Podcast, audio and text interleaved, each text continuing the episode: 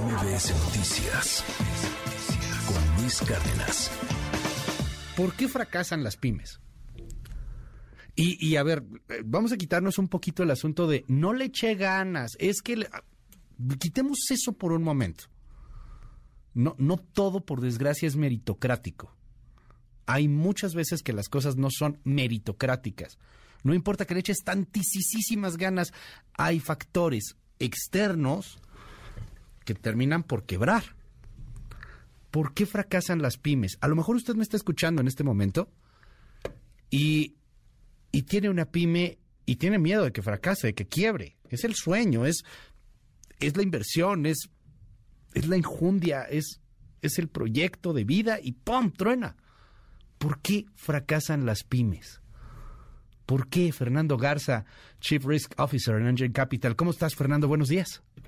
Luis, buenos días. Buen día a tu auditorio también. ¿Por qué fracasan las pymes? Fíjate, déjame darte nada más un, un poquito de marco de referencia para el auditorio, ¿no? De lo que son eh, las pymes o qué representan. Eh, se piensa que más o menos hay poco más de cuatro millones de pymes, de MIPYMES, ¿no? Micros, pequeñas y medianas empresas en México. Estas representan aproximadamente el 50% del Producto Interno Bruto y el 70% y poquito más del empleo que se genera. De esas pequeñas empresas, de esas 4 millones de empresas que estamos hablando, más del 95% de las mismas son empresas muy pequeñitas, empresas que venden menos o cerca de 4 millones de pesos en ventas y tienen aproximadamente 10 empleados. Y en relación al fracaso que mencionabas, Luis, se piensa que entre el 25 y el 30% de las pymes que se generan en México a los dos años habrán cerrado sus puertas desafortunadamente. Por lo tanto, es bien importante entender pues, qué tipo de desventajas o retos finalmente tienen las pymes. Y dentro de ellos, pues yo te mencionaría cuatro o cinco que son importantes. El primero es el acceso al crédito, al financiamiento y para eso es bien importante ir generando un buen buró de crédito en la compañía y en lo personal como accionista para poder tener acceso. Una segunda es una dificultad para posicionarse en el mercado. Al ser tan pequeño, ¿cómo me inserto en estas cadenas productivas?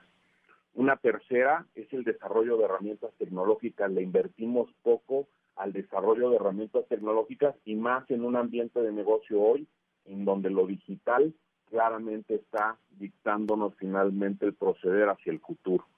Una cuarta, que es bien importante, capacitación.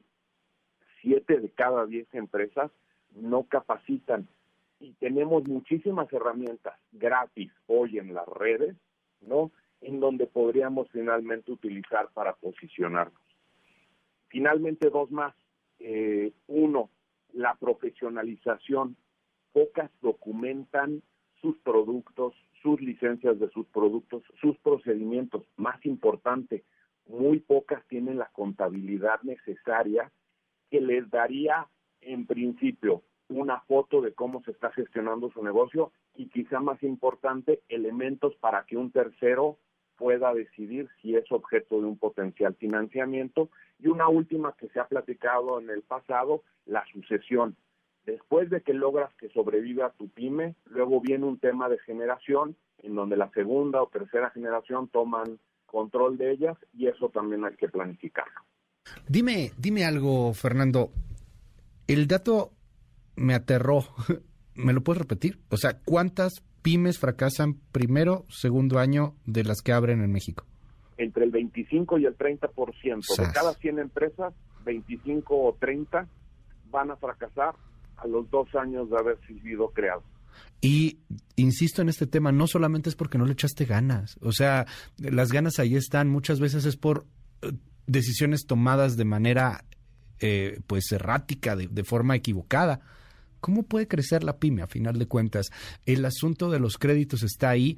Hoy vamos a ver qué pasa con el Banco de México, si sube, si baja la tasa de interés pero esta nueva manera cada vez más disruptiva y que cada vez va teniendo más y más adeptos de poder eh, hacer un arrendamiento financiero sobre distintos bienes, sobre distintas cosas, en lugar de contratar un crédito que muchas veces termina por evaporarse, por erosionarse, es una buena idea.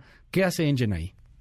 Sí, mira, sin duda, descubrir todos estos elementos, todos estos retos que finalmente tienen, si el empresario se enfoca finalmente en profesionalizar su empresa, documentar sus procedimientos, eh, generar una contabilidad, invertirle un poco en la capacitación, insertarse en las dinámicas tecnológicas y de plataformas que se tienen, le van a dar acceso finalmente, eventualmente, a un crédito. ¿Y qué puede hacer? Pues buscar un crédito PYME, en donde con eso va a poder crecer su, su empresa a través de la adquisición de una nueva oficina, obtener ciertos activos y demás, y por supuesto el arrendamiento puro, que es, pues consiste en pagar una renta mensual a cambio de obtener un activo estratégico, el cual, pasado el tiempo del arrendamiento, podrá adquirir, ¿no? Sin descapitalizarse, que es lo más importante, la renta forma parte de tu base de costos, incluso es deducible de impuestos esa renta, ¿no? Y eso te ayudará finalmente a potenciar, pero para eso, sin duda, tienes que haber hecho la tarea antes de decir, ya logré poner una empresa, soy innovativo, ahora la tengo que profesionalizar e insertarme en, en, las cadenas productivas y en la parte del financiamiento, sin duda. Y Engine los puede ayudar muchísimo en ese, en ese sentido y acompañar ese viaje con ellos. Eh, por ejemplo, el asunto de la tecnología es fundamental. Hoy, si no tienes tecnología, tronaste. O sea, a ver, todo está automatizado, todo es, es, es en tiempo real, todo es muy rápido y eso puede estresar mucho, pero ya una vez que lo vas entendiendo, te va facilitando la vida.